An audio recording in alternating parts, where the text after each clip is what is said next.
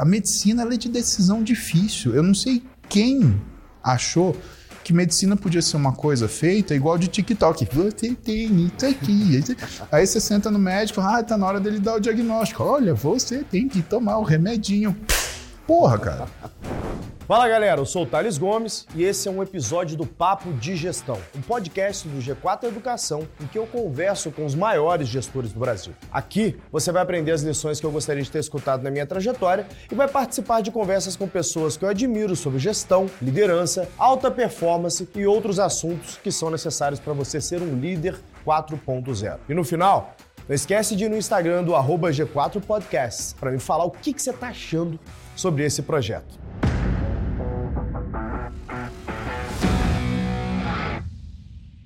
Fala, meu povo! Começamos então mais um papo de gestão. Vocês pediram, pediram, pediram.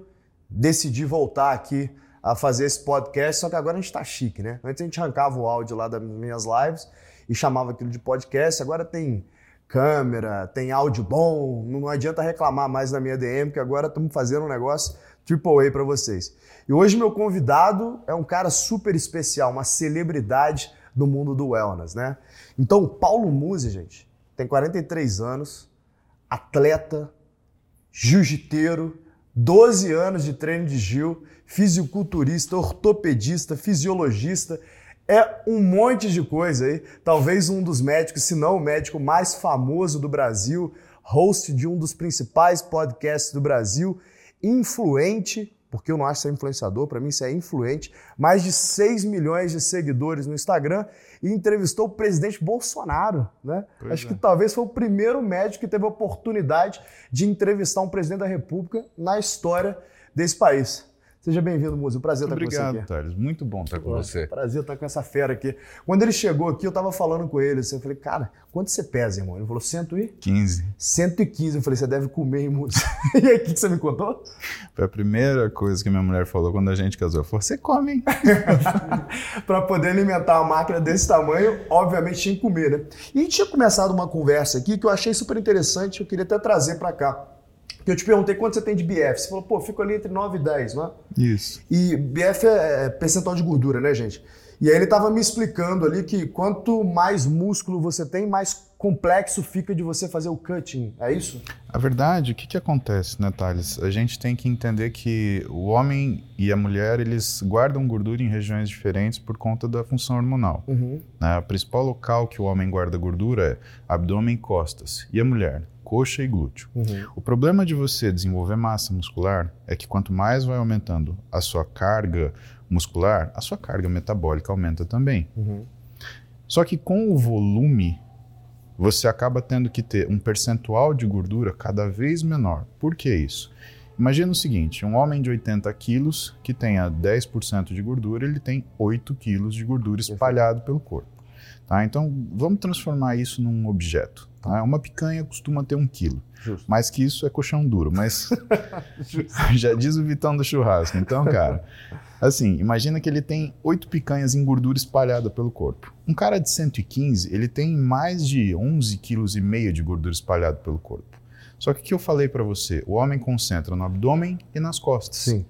Então, você ter 8 quilos de gordura concentrado no abdômen e nas costas é muito diferente de você ter 11,5. São 3 picanhas e meia a mais de gordura que você carrega nesses lugares. Faz diferença. Em volume, isso é muita coisa. Claro. Porque um cara de 90 quilos para um cara de 115 não é tão diferente assim. Se você tem um sujeito um pouco mais alto, isso se distribui melhor. Uhum. Mas se você tem um sujeito na casa de 1,75m, por exemplo, fica muito difícil você esconder essa gordura. Então, sempre que uma pessoa ela chega e fala, ah, eu queria ter muita massa muscular, você está pronto para pagar o preço? Porque o preço é o seguinte. Um físico que tenha pouca massa muscular, ele vai conviver com pouca gordura e esse físico ele vai ficar organizado num percentual de gordura maior. Uhum. E vai uhum. ficar bom num percentual de gordura maior. Uhum, uhum. Mas quando você pega pessoas, por exemplo, com o mesmo percentual de gordura, vamos supor que eu pegasse na minha, no meu consultório mil pacientes com uhum. 12% de gordura, 500 homens e 500 mulheres.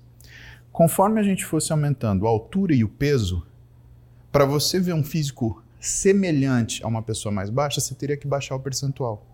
Então, quando você olha um, um homem, por exemplo, de 1,75m e 80 quilos, com um percentual de 12% de gordura, ele consegue ter o abdômen definido. Quando você olha um homem de 1,85m, a gente subiu 10 centímetros. Certo. No meu caso, 1,85m, tá? Com os mesmos 12% de gordura. Você olha para ele e acha que ele está gordinho.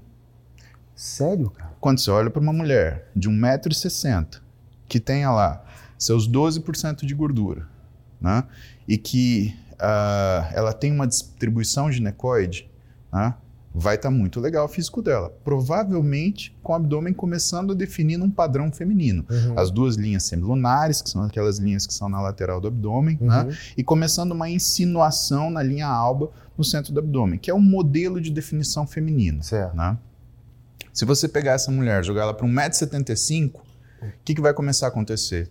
É a mulher que chega para você e fala: ah, mas eu tenho um pouco mais de gordura na coxa. Olha, tá vendo que eu tenho celulite aqui? Então, antes de escolher o físico, a gente tem que pensar o que, que vai custar isso. Eu gosto muito de fazer analogia com carro, né? Quando você vai comprar um carro, o que, que você pensa? Ah, é o que me agrada? É uma forma de você comprar. Se você Sim. tem muito dinheiro, se você não se importa, se isso é o que te agrada, né? Já diz a minha, a minha esposa, né? Mais vale um gosto na mão do que dinheiro no bolso. Perfeito. Né? Justo. Agora, se você tem recursos que são recursos limitados, você vai comprar um carro, você olha quanto ele gasta, qual é o IPVA, quanto de seguro, quanto é manutenção. Uhum. Senão você vai comprar um carro, sei lá, de um milhão de reais, que é um carro de luxo que você queira, mais ou menos. Né? Se você tiver que gastar 40 mil reais por mês para fazer a manutenção desse carro, cara, qual que é o trade-off disso? Será uhum. que não vale a pena se comprar um de 500 mil, que também não deixa de ser um carro de luxo, para gastar 10 mil reais por mês ou menos? O físico é assim. Só que o que, que é o dinheiro que você gasta? Thales, uh, nada que você investe naquilo que é a sua performance quando você tem saúde é dinheiro jogado fora. Claro. E vou falar uma coisa para você, diferente dos dentre as muitas coisas que eu vou falar para você, né? Diferente de carro, ser humano, ele investe os recursos dele onde mais apraz. Uhum. Então, se eu pego um sujeito que vai para balada, ele toma um esqui caro, ele come um restaurante caro, ele não tem controle, entre aspas, da vida dele, ele também gasta muito dinheiro com Faz isso. Sentido. É o lifestyle. É claro. Né? É hotéis bons, restaurantes bons, comida farta, né? Ou é sempre, por exemplo, iFood. Cara, eu atendi uma paciente e gastava 5 mil reais por mês de iFood. Aí você entende que ela está fora do peso. Isso. Vamos para outro canto. Então, fazer dieta é caro? É caro, mas é lifestyle também. Agora, o que, que tem a diferença do cara que vive né, naquilo que é o conforto e a conveniência de um sujeito que vive no exercício? O cara que vive no exercício ele tem uma vantagem. Aqui ele está cuidando da saúde dele. Uhum. Aqui não. Ah, mas ele vive bem a saúde mental. Eu concordo com você. Mas o quanto esse cara é escravo daquilo que ele está fazendo aqui? Perfeito. Ele precisa estar tá saindo, ele precisa estar tá bebendo, ele precisa de repente estar tá usando um entorpecente, hum. ou ele precisa estar tá vivendo sempre com a dopamina lá em cima, né? A vida do cara vira um TikTok. Perfeito. Eu preciso de mais, mais, mais. E esse cara aqui, qual que é o mais, mais, mais dele? O mais, mais, mais é mais carga, mais repetição, mais tempo, mais desafio. Então tem saúde mental aqui também. Tem falta de saúde mental nos dois padrões? Tem, lógico. Se a gente pega o exercício, a gente transforma ele numa prisão para essa pessoa, onde ela é obrigada a chegar, ou ela se sente obrigada a chegar a determinados padrões que são muito irreais. Isso daí, claro, se torna falta de saúde. Mas, voltando ao que a gente estava falando, gasto aqui, tem gasto aqui também. Ah, gasta muito com esporte. Falou a pessoa que compra um champanhe de 5 mil reais com Exato. uma velhinha na ponta. Exato. Então vamos ver aqui marmita, beleza, etc. Vamos fazer isso aqui. É isso que é o custo do exercício? Não, não é. O custo do exercício é a logística. A gente está aqui conversando, mas a minha marmiteira está ali do lado com duas refeições. Duas doses de whey protein. E o que são as vitaminas que eu vou tomar no dia. Uhum. Te uhum. falo a verdade. Alguém pode fazer um favor, pegar minha marmita ali, por favor? Pega a marmita do, do Muse ali. É, porque as pessoas acham que a gente não faz essas coisas. Né? As pessoas acham que, tipo, não, porque... Faz de vez em quando, talvez. É, ou que... Pode passar aqui pra Opa. gente. Eu, eu não tinha concepção que você andaria Ó, com a marmita, não, cara, pra tá ser aqui. sincero. Marmiteira. Ué, é o lifestyle. E aqui tem a minha dosezinha de whey, whey. duas doses. E aqui a minha marmitinha para comer mais tarde. Duas, por quê? Porque é programação. Então você veja, a gente tem uma, uma concepção de que né, a alimentação é sempre uma coisa para prazer, para ser conveniente. Você pode viver assim, óbvio. Você vai pagar um preço. Você vai fazer o que você quer, você vai ter um físico que você não quer. Sabe um negócio, cara, porque eu fico pensando? É, eu já vivi os dois extremos, música. Então, quando eu fundei a Zitax lá, eu era muito novo, tinha 23 anos. E, e para ser sincero, tipo assim, eu, eu, eu, sempre fui muito pobre, assim. Aí eu fundei a Zitax, aí eu ganhei muito dinheiro muito cedo e comecei a rodar o mundo inteiro. Então, eu, eu nunca tinha, na minha vida, pegado um avião e do nada eu peguei um avião e rodei o mundo literalmente quase que todo. Né? Eu rodei ali trinta e tantos países. Foi, um, foi uma loucura. E eu vivia cada uma semana e meia, assim, num país, num fuso horário diferente. Então eu chegava no país, o que, que o country manager lá que eu estava contratando fazia? Vou te levar num restaurante bacana, vamos comer bem, vamos tomar vinho. E eu sempre fui um cara atlético, né? Pra você ter ideia, dois anos antes de eu fundar a EasyTax, eu fui vice-campeão carioca de Muay Thai. Então eu, eu, eu sempre fui atleta, né? Sempre fui um cara que cuidei muito do meu físico, assim. E aí, do nada, eu desliguei esse negócio. Falei, cara, eu vou me dar o prazer de comer bem, porque agora eu posso, de beber bem, porque agora eu posso. E como eu estou trabalhando pra caramba, cada hora num fuso, logística complicada, eu vou me permitir não treinar. Cara, o que aconteceu com a minha saúde foi uma loucura. Eu sou um cara de 1,79m. Eu fui para 90 e tantos, 90 e muitos quilos, acima de 95 tranquilamente. É, fiquei com 30 e tantos por cento de percentual de gordura. Eu virei uma bola de gordura, praticamente. E aí, em um determinado momento, eu percebi que eu tinha horas trabalhadas, eu trabalhava 70, 80 horas por semana, que eu acabo fazendo algo parecido hoje, só que eu não produzia mais. Então, é, era hora de olhando para a tela. Uma coisa é você olhar para a tela, uhum. a outra é você produzir um projeto, fazer um, uhum. pegar um processo, arrumar tal. Eu não estava produtivo, eu estava cansado. Eu me lembro que eu ia falar para o meu time, eu falava, eu começava tipo, a ficar esbaforido por falar. Eu falei, cara, isso não funciona para minha vida mais. Chegou um momento ali, quando eu vendi Easy Taxi, eu falei, eu vou consertar esse problema. Aí eu finquei o pé aqui no Brasil novamente, falei, vou consertar esse problema. Foi uma decisão que eu tomei. Cara, foi uma das decisões mais difíceis da minha vida, sair desse estado de sedentarismo e voltar para um estado ativo onde eu treino, onde eu faço dieta mais ou menos. Não posso falar que eu faço dieta full, porque final de semana eu não faço, mas pelo menos durante a semana ter uma rotina de comer bem e tal. Foi muito difícil. Eu te falo que é um ano ali de dureza, eu pensando em desistir o tempo inteiro, umas saidinhas ali, depois eu voltava tal. Até que passou esse ano ali, um negócio meio que entrou em velocidade de cruzeiro e eu achei um negócio que funciona pra minha vida.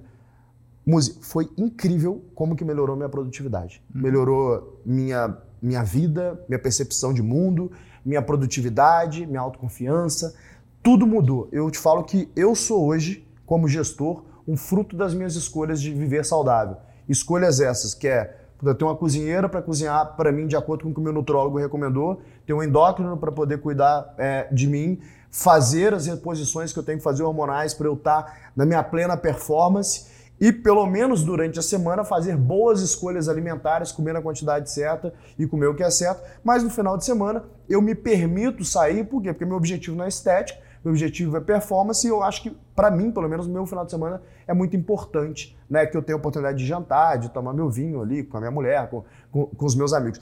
Isso funcionou para mim. E eu tô trazendo esse assunto para você porque há alguns dias atrás, uma matéria de destaque do Wall Street Journal trouxe a seguinte headline lá, né? Iates e relógios? Não. O que tira a onda agora para os grandes CEOs é botar o shape. É basicamente essa que era a, a, a, headline lá. E tinha uma matéria falando ali do Jeff Bezos, dos grandes CEOs globais ali, americanos, e falando que o Elon Musk, né, deu uma, uma entrevista, ele falou, puta, eu preciso entrar em forma. Todos os grandes líderes, os grandes CEOs agora usam como de fato um, eles chamam de flex, né? O que tira onda, o que show off, o que mostra é o físico, né? Então, como que você pode aqui talvez dar algumas dicas para quem está nos assistindo, a maioria é gestor e gestora aqui, para que ele inicie nessa vida e que consiga ter pelo menos uma cronologia de algo que você acha que é sustentável até que ele entre nessa velocidade de cruzeiro que eu consegui entrar ali a duras penas. A gente vai falar disso também, mas eu vou começar do final para o começo. Tá bom. Então, o que você está falando, uma das últimas capas da Forbes foi o Fábio Ventura, que é meu paciente. Uhum. Ele vive com 7% de gordura. Loucura, cara. Então, ele tem um físico sensacional, né? E, assim, você vê no rosto dele que é um cara bem cuidado. E eu acho que isso conta muito uh, em relação à imagem. Mas sabe, Thales, uh, eu acho que são dois ganhos. Não é só o físico. É você ser capaz de fazer o que é necessário para atingi-lo. O, o... Ai, meu Deus. Eu fui num podcast hum. e a pessoa me perguntou, né? Pô, mas o que, que te ajuda a ser grande? Ah, não ajuda nada na verdade. Tudo né? Exatamente. É, é ruim para você pegar avião, é ruim para você no dia a dia ter que ficar se organizando para você comer. É, é uma dificuldade tremenda. É. O que me ajuda é que ela me ensina a disciplina que eu preciso ter para fazer aquilo lá. Só que uh, a disciplina é um aprendizado geral. Minha avó falava, né? Quem rouba um centavo rouba um milhão. Fato. E eu falo o contrário. Quem faz dieta e consegue segurar o carboidrato, bicho faz qualquer coisa, bichão. Tanto que quem faz carbo zero tem um morro de medo. essa pessoa ela é capaz de coisas indescritíveis, tá? Então, assim, é, a disciplina é útil, né? Esse papo eu tive com o Rafinha Bastos, na verdade, né? Mandar um beijo para ele, que é um cara que a gente gosta muito. Ele é paciente da minha esposa e é um desafio que é outra coisa. Ele, por exemplo, não dorme, ele inverte o dia com a noite e a gente fica correndo atrás dele para isso. E assim, essa coisa do, do ati, você con conseguir conquistar o físico, né? Ele está além do que o dinheiro compra. O relógio, o iate, você compra, né? O físico você não compra, você não empresta, você não Perfeito. aluga, você é seu. Perfeito. E aquilo que você demonstra na realidade é uma capacidade de, né? Fora que de verdade, Thales, não existe anti-aging. Isso não tem, sabe, é, é, até desonesto você falar que, é como, que você pode reverter efeitos da idade. Isso não existe. O que existe é você cuidar-se e aí você manter aquilo que é a sua característica, manter o seu status quo. Uhum. Né? A fisiologia, sim, ela favorece isso. Então todo mundo reclama, né? Ah, quando eu envelheço, ah, eu diminuo minha velocidade metabólica. Graças a Deus é assim. Né? Qual que é a fase da vida que a gente envelhece mais rápido? Você tem ideia? Imagino que seja 40 anos para cima? Não, a gente envelhece mais rápido, mais ou menos entre os 8 e os 16 anos de idade. Por pega uma criança, do tirão, é isso? Pega uma criança de 8, vê se você reconhece ela com 16. É verdade, faz sentido. Pega uma menininha de 9 anos, olha ela com 16. Ela tá mulher. É verdade. Você olha e assusta. Minha filha, quando fez 16, um dia ela foi sair de casa, ela tava arrumada, eu olhei e falei: Quem é você? Cadê minha filha? Eu fiquei tão preocupado que eu ainda fiz um post na, na, na no Instagram. Falei, ó, oh, se encontrar essa mulher, finge que você não gosta. Porque senão você vai ter problema comigo. Acho que a galera não quer problema com então, você. Então, assim, é a época que a gente envelhece mais rápido. Se você envelhecesse na sua vida, aos 30, aos 40, na mesma velocidade que você envelhece, entre os 8 e os 16, a gente ia viver até os 60 anos no máximo. Faz sentido. E por isso que eu vejo na medicina, às vezes, alguns profissionais, eles falam, não, porque a gente tem que ter alta, porque na adolescência você vai se sentir um adolescente. Não, você não tem que se sentir um adolescente. Uhum. Senão você vai envelhecer como um adolescente, você vai pensar como um adolescente, você vai sofrer como um adolescente, você vai fazer cagada como um adolescente. Faz sentido. E o hormônio cuida disso, Thales. A testosterona, ela atinge a sua amígdala, ela muda a forma de você lidar com as coisas do ponto de vista de defesa. O que, que é a amígdala? A amígdala é o que faz você, ao encontrar um leão, você não olhar para ele e falar: olha, um felino de grandes proporções da África e ser comido. Não, a amígdala faz você correr e depois pensar. Perfeito. Com testosterona, você ativa a sua amígdala. Isso quer dizer o quê? Que você vai fazer depois pensar. Você já imaginou um CEO que tem bilhões ou milhões na sua responsabilidade agir depois pensar? Não dá para ser vai se tornar uma pessoa inconsequente. Exatamente. Vamos falar de mulher? A gente fala muito de homem, né? Mas mulher tem que fazer reposição? Eu acredito que tenha. Eu acho que uh, e hoje toda a sociedade de endocrinologia ela reconhece que existem benefícios que são flagrantes quando você faz reposição hormonal, mas quando você faz reposição hormonal, tá? Então o que, que nós sabemos? Né? Que aos 40 anos uma mulher tem metade dos hormônios que ela tem aos 20. Isso influi numa série de coisas. Né? E eu não diria que a coisa mais importante, por exemplo, seja libido. Eu diria que seja cognição. E o que é interessante? O hormônio feminino mais importante é o estradiol. O estradiol é relacionado à cognição. Por isso, quando você vê uma menina crescer, ela fica com ideia de, de, de coisa adulta. Você vê o menino crescer, ele fica mais retardado. É verdade. Você tem que segurar porque ele senão se mata. Né? Eu, graças a Deus, não tenho filho homem, eu, eu tenho filha mulher. Então, eu vi elas crescerem e eu olho e falo assim: que orgulho, tão diferente de mim. Né? Eu, eu, eu, sobrevivi à minha adolescência. Né? Uhum. As minhas filhas, não, elas me dão orgulho, cara. Eu olho para elas nossa, graças a Deus que eu não fui meu pai. Eu pego o telefone e ligo pro meu pai: pai, desculpa, tá bom? Ele falou: desculpa do que que ainda não acabou? Ele já até sabe do que eu tô falando. Justo. Então, quando você pega, por exemplo, a parte hormonal feminina, se você é muito afoito medicamente, o estradiol, ele é um hormônio euforizante. Então ele também muda a psique da mulher. Thales, uh, para mim hoje, daqui para baixo, não é o problema das pessoas em relação ao hormônio. Para mim, todo dia de manhã eu faço live pessoal, por quê? Porque para mim é daqui para cima. Quem você é não é a forma que você se parece. Perfeito. É a forma que você age, é a forma que você né, se comunica, que você se relaciona com as pessoas. E quando você mexe com o hormônio de um jeito inadequado, você muda a pessoa. Quando começou, por exemplo, essa febre de, de implante hormonal, né? e eu acredito que tem gente muito boa que trabalha com isso, mas tem gente muito afoita para fazer isso, porque a verdade é que isso dá muito dinheiro para médico. Faz sentido, uma margem muito alta, né? É uma margem gigantesca.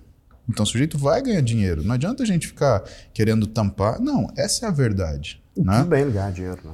Só que, por exemplo, eu comecei a atender, meu consultório é 90% é, é complicação. 10% é a pessoa que chega lá, ah, oi, tudo bem, eu quero começar um processo de melhora física, né, e que não tem obesidade, que não tem síndrome metabólica, que não tem hipertensão arterial, que não tem câncer, que não tem caquexia, que não se arrebentou fazendo ciclo, que não tomou, fez implante hormonal e deu tudo errado, caiu tudo dos cabelos, uhum. virou homem. Cara, é, é uma confusão, 90% é isso. Tá? E, o que, aí que você eu... faz um processo de tirar essa pessoa desse lugar ali? Eu sou médico, eu tenho que tratar essa pessoa. O que, que angustia ela? Ué, tem, tem pessoas que chegam né? Ah, não, mas o, o, que eu queria era performance, então está acontecendo isso. Eu falei, então, mas você não está angustiado com isso? Você não está sofrendo? Você me falou que você não está gostando do seu corpo, que você não consegue se sentir bem ao longo do dia, que você está brigando com a sua namorada, que você está brigando no trânsito. Uhum, uhum. Eu atendi um paciente que chegou para mim e ele falou assim, cara, eu preciso me tratar porque eu estou brigando no trânsito, eu nunca fiz isso. E eu estou me expondo a uma situação de risco. A última vez eu saí do carro e fui discutir com outro sujeito. Se ele tem uma arma, ele me mata que o excesso de testosterona, então, te traz mais irritabilidade. Faz com que você não consiga ah. controlar seu impulso. Por uhum. quê? Porque ele ativa a amígdala. Não bastasse isso, quando você ativa a sua amígdala, você desliga a função de um órgão no seu cérebro que chama núcleo ventromedial do córtex pré-frontal. Uhum. Isso é como se fosse o seu órgão simulador. Né? Por que, que você quando tem uma situação ruim no trânsito, você não desce o seu carro e vai parte para porrada. Porque o seu núcleo ventromedial, ele já fez a conta, se eu fizer isso, eu estou me expondo a risco, eu, tô, eu posso lidar com uma pessoa que está armada e eu posso me ferir, né? não é da minha índole, não foi a minha educação, não vai resolver nada, porque foi um, um, um acidente, uhum. a pessoa não quis fazer isso porque ela não ia querer bater o carro dela, né? Foi um acidente, então o seu núcleo ventromedial já fez essa conta. Uhum. Né? Então, por que, que você não enfia o dedo na tomada? Porque eu vou tomar choque. Né? O seu núcleo ventromedial faz isso. Uhum. Né? Muito parecido com, por exemplo, você tá numa bebedeira. Né? Por que, que o bêbado sai correndo pelado na rua e tá tudo bem? Né? Porque quando ele bebe, ele desfrontaliza, ele desliga o ventromedial. Então, se você fala alguma coisa, cara, tá calor, fica pelado. Vamos. A testosterona, guardadas as devidas proporções, quando você abusa dela, ela faz você ficar mais né, intempestivo. E o que é abusar da testosterona? A gente tem três características de uso de medicação. Você tem o uso, o mau uso e o abuso. Tá. tá. Isso medicamente. Aí eu tenho que te falar por causa da medicina. Sim. Vamos começar pelo uso. O uso é quando você tem um paciente que tem necessidade do uso daquela medicação, ou seja, no caso da testosterona, ele tem um hipogonadismo hipergonadotrófico, por exemplo. O testículo dele desligou, pela razão que for. Uhum. Tá, tumor, irradiação, etc. Isso é um uso. Você vai fazer esse cara ficar no normal. Beleza. Você tem um mau uso. Tem estudos, por exemplo, que mostram que para determinadas situações de depressão que não é que é refratário ao uso de medicação, um uso de um gel de testosterona de baixa dosagem, ele pode melhorar o quadro da pessoa. Uhum. Isso se explica fisiologicamente. A testosterona no cérebro ela aumenta o nível de beta-endorfina. Isso é uma coisa que é legal a gente retomar depois por algumas razões. Então tá. guarda na sua caixinha, tá? Então a pessoa se sente melhor. Agora, testosterona não é remédio para depressão, certo? Uhum, uhum. Então se um médico ele começa a tratar uma pessoa para depressão com testosterona em vez de antidepressivo, isso é um mau uso. Por mais que exista evidências de que isso ajuda, isso não é o tratamento primário. E aí você tem o abuso. Você pega um cara jovem, sei lá, de 20, 30 anos e você dá duas deposteron para ele por semana. Isso é abuso. Ah, mas se eu tomar uma, ele precisa? Não, abuso. Ah, mas é performance. É discutível se é performance ou não. E por que, que é discutível? Por uma razão muito simples. Né? Que medida você fez antes de performance, antes de oferecer a testosterona? Essa é a primeira pergunta e que pouca gente responde. Uhum. Qual é a segunda pergunta? O que você quer com a testosterona? Não, eu quero ficar forte. Mas quem falou que a testosterona deixa forte? Não, mas a terceira pergunta: você está pronto para os efeitos colaterais? Vamos supor que eu seja seu médico. Certo. Né? Eu te pergunto: você está pronto para os efeitos colaterais? Pode mudar isso, isso, isso, isso e isso na sua vida. E aí, você encara? Ah, não, não encara. Tem muito homem que chega para mim e fala assim: ah, mas eu queria ver como é que é fazer um ciclo, uma preparação para um campeonato de fisiculturismo. Tudo bem, então é o seguinte: alguns atletas eles reclamam que durante mais ou menos 45 a 60 dias eles não conseguem ter relação com a mulher deles. Que isso, mano? Acontece. Se acontecer com você, tudo bem? Não, eu não pago esse preço. Então, tem gente que paga. Ok, eu não, eu não julgo, sabe, Thales? Mas uhum. eu tenho que jogar limpo. Ó, isso aqui tá na mesa. Uhum. Você gosta do seu casamento, você tem uma relação boa com sua esposa, né? Ai, cara, meu casamento tá meio difícil. Você arrisca usar uma medicação que pode mudar a forma que você trata sua mulher e colocar a perder aquilo que você construiu? É ruim demais. Talvez é um preço muito alto. Na época que, por exemplo, lançou o Plant, né, que popularizou, e aí o pessoal começou a comprar. Que nem água, que nem balinha, sibutramina. O que, que aconteceu? Ah, Para algumas pessoas, ele dá um estado de irritação muito grande.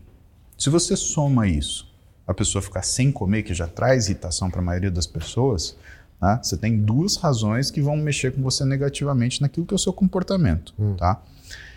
Como eu te falei, meu consultório ele ganhou uma característica ao longo dos anos de tratar complicação. Uhum. E teve um mês em especial que três casais se reencontraram na sala de espera do meu consultório. É. Quando a gente foi tratando, e aí o que, que acontecia? Eles voltavam na mesma. Né, quando você marca uma pessoa dali dois meses, muitas vezes Sim. bate no mesmo dia.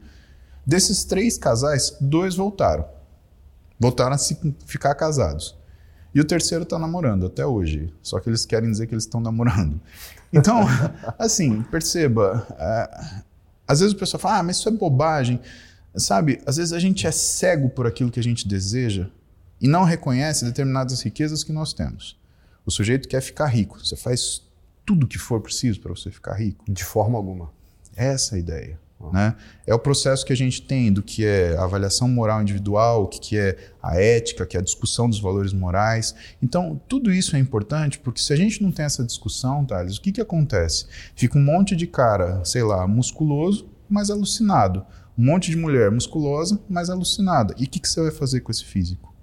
É, o que, que, você vai fazer com isso? Tá bom, supondo que você pudesse ter 10 bilhões de dólares.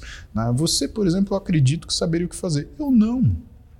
Eu não vivo nisso. Além da minha mulher ser administradora e ela cuidar de todas as nossas finanças, Thales, eu, meu universo de gasto é um tênis que eu raramente compro, uma calça. O que, que eu gasto? Eu gasto com suplemento, eu gasto com. Na, às vezes eu gosto muito da parte de suplementação, né, e principalmente fitoterapia, uma coisa que eu estudo, e a Roberta entende que isso é minha pinga. Então toda hora eu estou tentando importar uma coisa, trazer outra, montar um esquema diferente. A ah. gente montou um esquema agora que, por causa da pandemia, né, 86% das pessoas que tiveram Covid tiveram alguma alteração em nível psíquico. Ansiedade, depressão, memória, transtorno misto, whatever, tá? E principalmente memória. E o que, que sempre foi muito importante para as pessoas que trabalham né, intelectualmente? Foi sempre raciocínio e memória. Com certeza. E aí, como é que você trata essa queixa no seu consultório? Bom, tem um monte de coisa para a gente fazer, né? Mas eu tenho estudado isso tem um tempo, né? E a gente tem usado algumas coisas: fosfatidilcerina, N-acetilcisteína, vitamina B12 metilada. Então tem algumas coisas que ajudam a fazer isso. Você já testou modafinil, não? Eu, cara, eu usei o modafinil quando ele saiu no Brasil. Fiz parte de um estudo que era para avaliar a segurança do modafinil. Eu estava na faculdade ainda, isso era 2000 e alguma coisa e muito pouquinho, 2001, 2002, e a gente ganhava um dinheirinho do laboratório, né? Uhum. E pra gente era uma grana. Tinha a bolsa de PIBIC, eu ganhava 241 reais de bolsa de PIBIC, que era minha bolsa de pesquisador, uhum. eu fazia um trabalho com obesidade infantil na disciplina de nutrição e metabolismo da Escola Paulista de Medicina. E chegou essa oportunidade no instituto da, da, da, faculdade. Eu falei, ah, cara, vou ganhar um dinheirinho, vou tomar isso daí. Aí você Bom, tomava todo dia ali, sabe? De... Eu consegui tomar uma, uma semana. Por o primeiro dia. Porque o que, que aconteceu? O primeiro dia que eu, toma, que eu tomei esta vigília, eu não consegui dormir. É mesmo? Nada. Mas você tomou de manhã, acordou, tomou? Acordei, tomei. Segundo dia que eu tomei esta vigília, chegou a noite, eu não consegui dormir de novo. E aí eu não. Eu precisava fazer alguma coisa. Eu comecei a assistir filme. O terceiro dia que eu tomei esta vigília, quarta-feira, hum. tá? Eu tava assistindo os filmes em velocidade dobrada. É muito foda esse negócio. E eu achei que eu tava entendendo tudo. Uau! E, cara, a aula, couro comendo, meu, um monte de coisa, né? E eu achando que tava entendendo tudo. Beleza. O quinto dia eu já comecei a ficar numa irritação, mau humor. Eu não suportava ninguém falar nada. Eu já sentia que todo mundo era burro e só eu era inteligente. Aí eu comecei a ficar preocupado. Eu falei, cara, o mundo é burro e eu sou inteligente? Porra, o professor Pica das Galáxias é burro? Não é possível. Isso daqui tá errado. Na sexta-feira eu tomei esta vigília e fui treinar. Liguei para um paciente meu, que hoje é meu amigo, né? O Bruno Borelli. Aí liguei para ele, eu estava na companhia atlética. Falei, Bruno, vamos comigo até ali comprar uns shorts? Tá bom. Eu falei, só que é o seguinte: ao longo do caminho, você vai pegar algumas coisas, você vai observar detalhes do caminho que a gente vai fazer. E quando a gente chegar aqui de novo, você vai me perguntar desses detalhes, tá bom? Tá bom. Aí a gente foi. Chegamos, cheguei na loja, peguei uma bermuda, fiz uma coisa que eu nunca fiz. Ah, essa bermuda aqui? É, eu nunca consigo decidir. Eu fico olhando, olhando, olhando, olhando, olhando. Eu olho todas, aí eu compro a cinza. Eu, eu sou assim. né? Eu gosto de bermuda cinza. E de malha. Né? Ponto final. Eu acho tudo bonito, mas no final é a que eu compro. Justo. Esse dia eu fui, é essa, paguei, saí e voltei. Quando a gente ficou na entrada da companhia atlética, ele falou, cara, a gente estava vindo de frente, tinha uma loja de televisão. Eu falei, não, não era loja, Bruno. Aquilo é a mostragem da Panasonic. Lá não tem loja, você não consegue comprar. Tava passando Discovery Channel nelas, estava um, um, programa sobre foca. Nas do fundo, nas da frente estava noticiário. Aí ele olhou para minha cara. Tava vindo três meninas de frente pra gente. Uma tava olhando para você, a outra não tava olhando para ninguém e a terceira tava tomando café numa caneca porque eu senti o cheiro. Escrito: "Oi, bom dia, como vai você? O primeiro café é o mais importante". Aí ele olhou para minha cara, eu falei, e eu já sei o que você vai perguntar. Porque quando a gente estava chegando para a loja, você começou a olhar para uma lojinha de artefato. E eu tenho certeza que você vai me perguntar a cor do vaso que estava na frente. Porque era isso que você estava pensando. Era ou não era? Ele falou: caralho, eu quero tomar esse negócio. é, óbvio. Aí eu falei: não. Aí eu parei de tomar na hora. falei: cara, não dá. Mas por quê? Porque entra tanta coisa na tua cabeça que você não estabelece prioridade. Sabe o que acontece? Você teve esse problema, é isso? Óbvio. No dia seguinte, tudo que passou naquela semana apagou. Por que, que eu consigo te contar essa história? Porque isso para mim ficou tão marcado. É a história da memória, né? A sensação, a emoção é a cola da memória. E que emoção eu tive? Uma emoção extremamente negativa, que é, cara, eu tô ficando louco. Não dá. E por que que isso é ruim? Porque a nossa vida, pelo menos eu julgo, que é estabelecer prioridades. Uhum. Eu acho que foco, as pessoas elas olham errado. É muito sobrevalorizado. Você tem que ter foco. Cara, se eu tivesse foco na minha vida, eu não teria constituído uma família ao mesmo tempo de fazer o meu estudo, ao mesmo tempo de ter sucesso profissional. Hum. O que eu tive é muito esforço. Eu estabelecia prioridades. Ah, então de manhã a prioridade é tal, outra é tal, outra é tal, outra é tal. Ah, isso é foco? Não, não necessariamente. É, é uma falta de foco, mas um excesso de esforço. Eu terminei de estudar aos 35 anos de idade. Imagina chegar para um moleque e falar: olha, você vai entrar na faculdade com 19, você vai terminar a sua última pós-graduação com 35. Quem fica feliz em saber que vai estudar 16 anos? É, complexo. É isso que a minha, entre aspas, graduação demorou para fazer. Cinco pós-graduações, as duas residências, tudo que eu faço. Sabe? Enquanto isso, eu queria estar com a mulher da minha vida. Eu queria ter filho com a mulher da minha vida. Ah, não, vou esperar até lá. Ah, legal, eu tenho minha filha, minha primeira filha, sei lá, com 40 para ver o quê? Com 60, ela com 20? Não dá. Cara, a coisa que tem mais satisfação é ver minha filha de 18 anos hoje saindo da faculdade, eu poder buscar ela e a minha filha de 12, sabe, olhando para as coisas e querendo seguir alguns passos meus, do meu irmão. Que, você com que é energia para poder participar de Lógico, tudo. Lógico. Né? Filho, você tem que ter energia, cara. Você tem que ter. Não adianta ter só sabedoria, você tem que ter sabedoria com energia. Claro. Deixa eu te perguntar um negócio então, Muzi. Hum. Você, então, pelo que eu estou entendendo, é definitivamente contra qualquer tipo de suplementação, qualquer tipo de uso de remédio que não seja por propósito daquele remédio para que você ganhe performance. É isso. Thales, eu não diria contra, porque assim, a gente é contra a favor de uma ideia, a gente é contra a favor de time de futebol. Medicina, a gente analisa se tem indicação e não tem indicação, uhum. tá? Vamos voltar para aquilo que é o uso e o abuso. Vamos ponderar as coisas, tá? É... Vamos supor que eu tenho um paciente que veio usando cinco esteroides diferentes, uhum. tá? E ele fez um hipogonadismo e eu não consegui tratar. Não, mas aí ele tem que ficar sem esteroide. Se ele passar mal, não. Uhum. O que, que eu vou fazer? Eu vou tirar o que é o esteroide anabolizante e eu vou deixar ele com o hormônio, a testosterona. Uhum.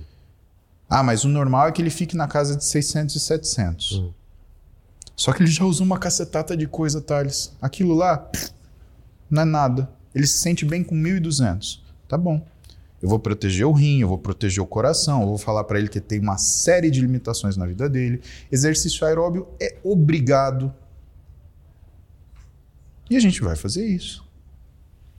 Uhum. Vamos tocar num assunto mais delicado. Vamos pegar transgênero. Eu tenho paciente transgênero. Então vamos pegar um homem trans, tá? Então uma mulher que vai buscar a identidade de gênero como homem. Uhum. Cara, se você olhar pela medicina, pela medicina fisiológica, você vai dar testosterona para uma mulher. Uhum. Só que hoje isso se justifica porque a gente entendeu que um paciente transgênero, ele sofre, ele vive uma vida sofrendo, porque ele se vê de um jeito e ele vive de outro. Uhum. Vamos tratar esse sofrimento? Vamos. Então, vai ter os mesmos efeitos colaterais, por exemplo, que uma mulher que faz exercício usa esteroide. Uhum. E alguns efeitos colaterais são semelhantes que um homem usa esteroide, porque os efeitos colaterais do esteroide eles são muito parecidos, seja homem, seja mulher. A diferença é que a mulher viriliza. O homem tem outros problemas. Hum. Mas qual a conversa com o meu paciente que é transgênero? Cara, para a gente fazer um kit trans, não é só hormônio. Você vai ter que fazer dieta, você vai ter que fazer aeróbio, você vai ter que treinar muita musculação, por quê? O hormônio androgênio ele faz com que você reserve gordura visceral. Isso é o padrão androgênio de reserva de gordura. Uhum. Quando você tem um homem reservando gordura visceral, isso daí é até tolerável de certo ponto, até certo limite. Quando você pega uma mulher fazendo isso, fisiologicamente, uma mulher fazendo isso, é muito ruim. O risco cardiovascular, ele estoura. Então, é assim. Então, o papo com esses meus pacientes é isso, é, é o custo deles. Hum. Ah, mas aí vira saúde. A minha preocupação é, nesses casos, é primeiro a saúde mental do meu paciente. Está bem, está confortável? Legal. Agora vamos falar da sua saúde fisiológica. Perfeito. Para o homem, para a mulher que usava esteroide, o que, que, a gente faz? A gente faz uma coisa muito parecida. A gente tem que chegar naquilo que é o limite do paciente. Uhum. Nós não estamos tratando uma pessoa, Thales, que chegou zero e está tomando esteroide. Não, a gente está tratando uma pessoa que foi vítima de uma propaganda, vítima de um, de um pensamento errado, vítima de um excesso. E o que, que você vai fazer? Você vai fazer essa pessoa viver o resto da vida sem raciocínio, sem memória, com uma libido baixa, com uma sensação de menos-valia, sintomas de depressão? Cara, você está sendo médico. É um preço muito alto. Se for esse o caso, é um é preço muito alto. E o médico tem que tratar. A gente faz tanta coisa difícil, cara. A gente trata câncer dando veneno para a pessoa, torcendo para ela né, sobreviver ao veneno que a gente está dando e o veneno matar o câncer. Uhum. Eu posso falar isso. Minha mãe teve câncer dois anos atrás, um ano atrás. Graças a Deus, está curada, está bem. Bom. Né? Mas é, a, a, medicina é de decisão difícil. Eu não sei quem achou que medicina podia ser uma coisa feita igual de TikTok. Você tem isso aqui. Aí você senta no médico, ah, tá na hora dele dar o diagnóstico. Olha, você tem que tomar o remedinho. Porra, cara. Muito bom Coisa imbecil, cara. E assim, é, é e, e, é uma crítica porque, desculpa, é, é tolice isso. Né? Eu acho que a gente tem um limite para as coisas, para, sabe? Senão o pessoal começa a achar que medicina é fácil. Fato. E medicina é sempre arriscado. Medicina mata, cara. Hum toda santa sexta-feira, que é meu dia do centro cirúrgico, eu tô lá com um paciente na maca que tem um anestesista segurando o cara entre a vida e a morte, para eu conseguir botar um braço no lugar, um ombro no lugar, um bíceps no lugar, arrancar um pedaço de alguma coisa. Cara, a pessoa morre, né? Às vezes o pessoal faz cirurgia plástica e tal. Não, é só uma plástica, não sei o quê. Meu, vocês já viram um paciente fazer uma convulsão por causa de um bloqueio, por exemplo. Às vezes você vai fazer um bloqueio, o anestesista vai fazer um bloqueio, o paciente tem um choque por causa da lidocaína. Hum. Meu, teu coração vem na boca. Por quê? Porque você não sabe se esse paciente vai viver ou morrer, você não sabe se ele vai ter uma sequela. Sabe, é, é essa a sensação de segurança que as pessoas desenvolveram em relação à medicina, que é uma coisa protocolo. Cara, não existe protocolo, Thales. Não se faz copiar e colar com medicina. Cada paciente ele tem um problema, ele tem uma alergia, ele tem um limite, ele tem uma sensibilidade. E quando a gente mexe com hormônio, é pior ainda.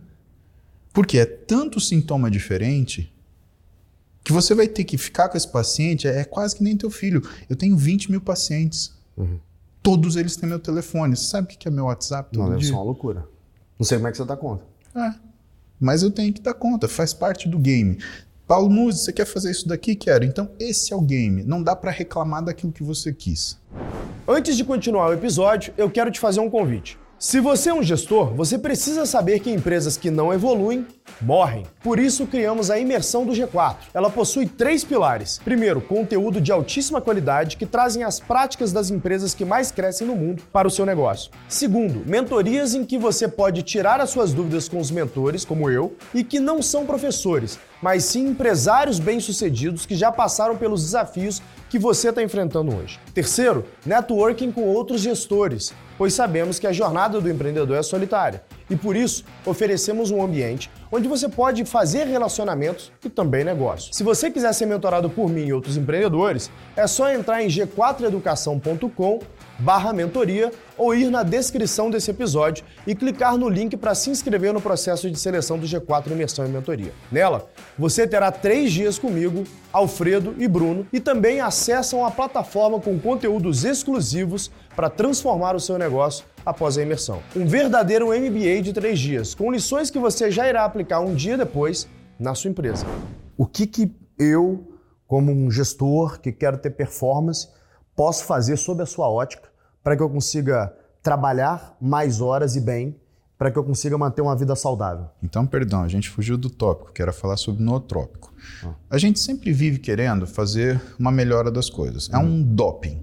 Né? Então, ah, eu quero ficar mais forte, mais rápido, esteroide. Né? O que é o esteroide para o cérebro? Thales, o cérebro ele é dotado de células igual ao resto do nosso corpo. Hum. Vamos começar daí. Só que eu vou colocar um fator complicador. O neurônio que pensa, que é o astrócito, ele não consegue se alimentar sozinho. Ele precisa de uma outra rede celular, que são as células da glia, para oferecer para ele a glicose que ele precisa. Hum. Então imagina que isso já é um filtro.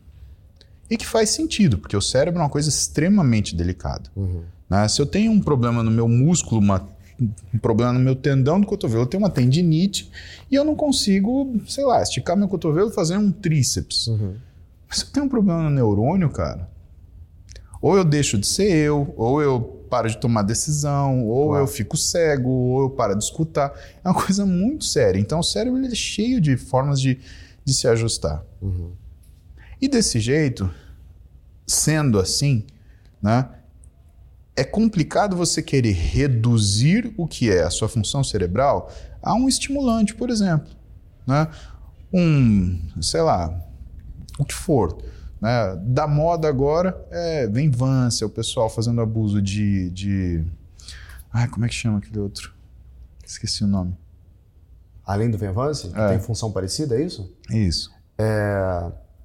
Gente. Tem Ritalina, Ritalina, mas tem outro. Tem o Concerta. Concerta, então. Concerta, ah. Venvance, Ritalina, o próprio Modafinil. É. Né? Quando você olha essa classe de drogas, você fala, ah, é a droga que fica mais inteligente. Não.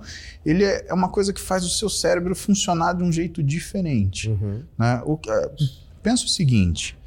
É, vamos falar da coragem do bêbado. Certo. Tá? É sempre uma boa comparação. Né? Então, você tem o sujeito, ele ficou bêbado, ele fica corajoso e rico. Então o que, que ele faz? Ele vai pagar a conta de todo mundo e arrumar briga com alguém. É. Você sabe que eu saí três vezes em São Paulo quando era uhum. aluno de medicina, residente. Só assim, três né? vezes? Três vezes. Porque sempre tinha um que ficava bêbado e vinha brigar.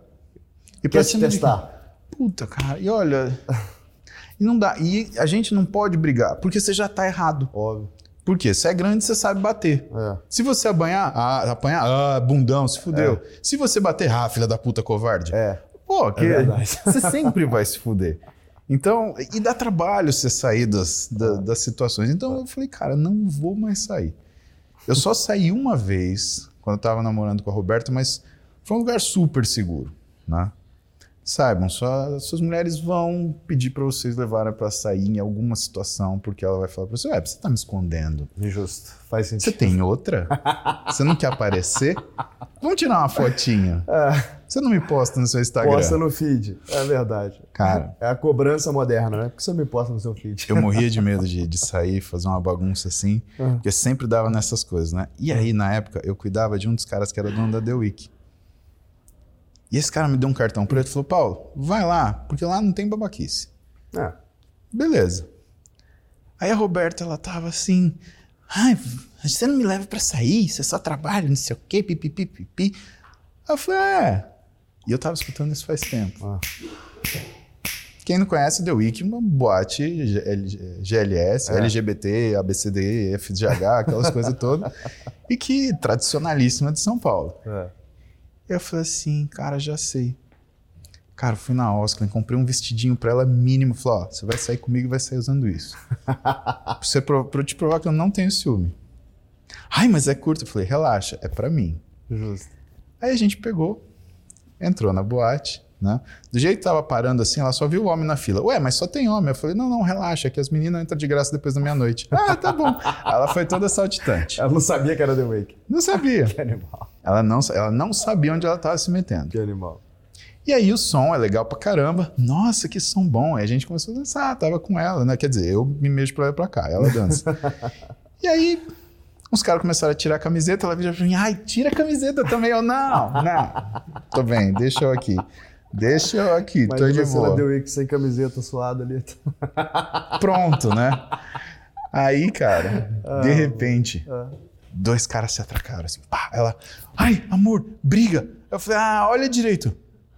Onde você me trouxe? Eu falei, na The Week. Quer aparecer? Dança, sobe no queijão aí. Vai lá, aproveita. Aqui não vai acontecer nada. Exatamente. Ela olhou pra minha cara assim. Falei, aqui é seguro. É. O Ninguém vai mexer com você. Estratégia. Exatamente. aí, cara, cara, e aí foi a parte mais legal, porque eu encontrei meu paciente, ele tava numa roda de amigo, e, cara, você sabe que a melhor coisa que você pode fazer para você é arrumar um amigo gay pra sua mulher. Faz sentido. Ai, você é linda, não sei o quê. Os caras colocaram ela assim, num, que ela tava flutuando assim, de tanto elogio, que eu nunca ia conseguir elogiar ela tanto. ela deu risada a noite inteira, eu dei risada a noite inteira, e você sabe, mulher que ri, né? Enfim, Opa, vamos terminar é isso, todo mundo adulto aqui. né? Foi muito bom. Happy wife, happy life. Tem Exatamente. Simples assim. As é. good as it gets. Vamos voltar para nossa história. Vamos. O bêbado, ele arruma confusão e ele faz isso. E o que, que essas drogas elas fazem? Elas fazem a inteligência do bêbado. Você acha que você tem mais memória e mais inteligência do que você realmente tem. Uhum. E você muda o seu comportamento.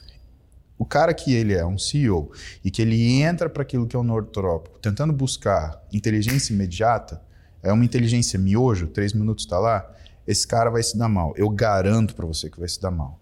A menos, Thales, que ele realmente tenha um problema de saúde. Mas quem faz esse diagnóstico é um psiquiatra, um neurologista. Se uhum. o sujeito tiver realmente né, transtorno de déficit de atenção na hiperatividade, isso é outro papo.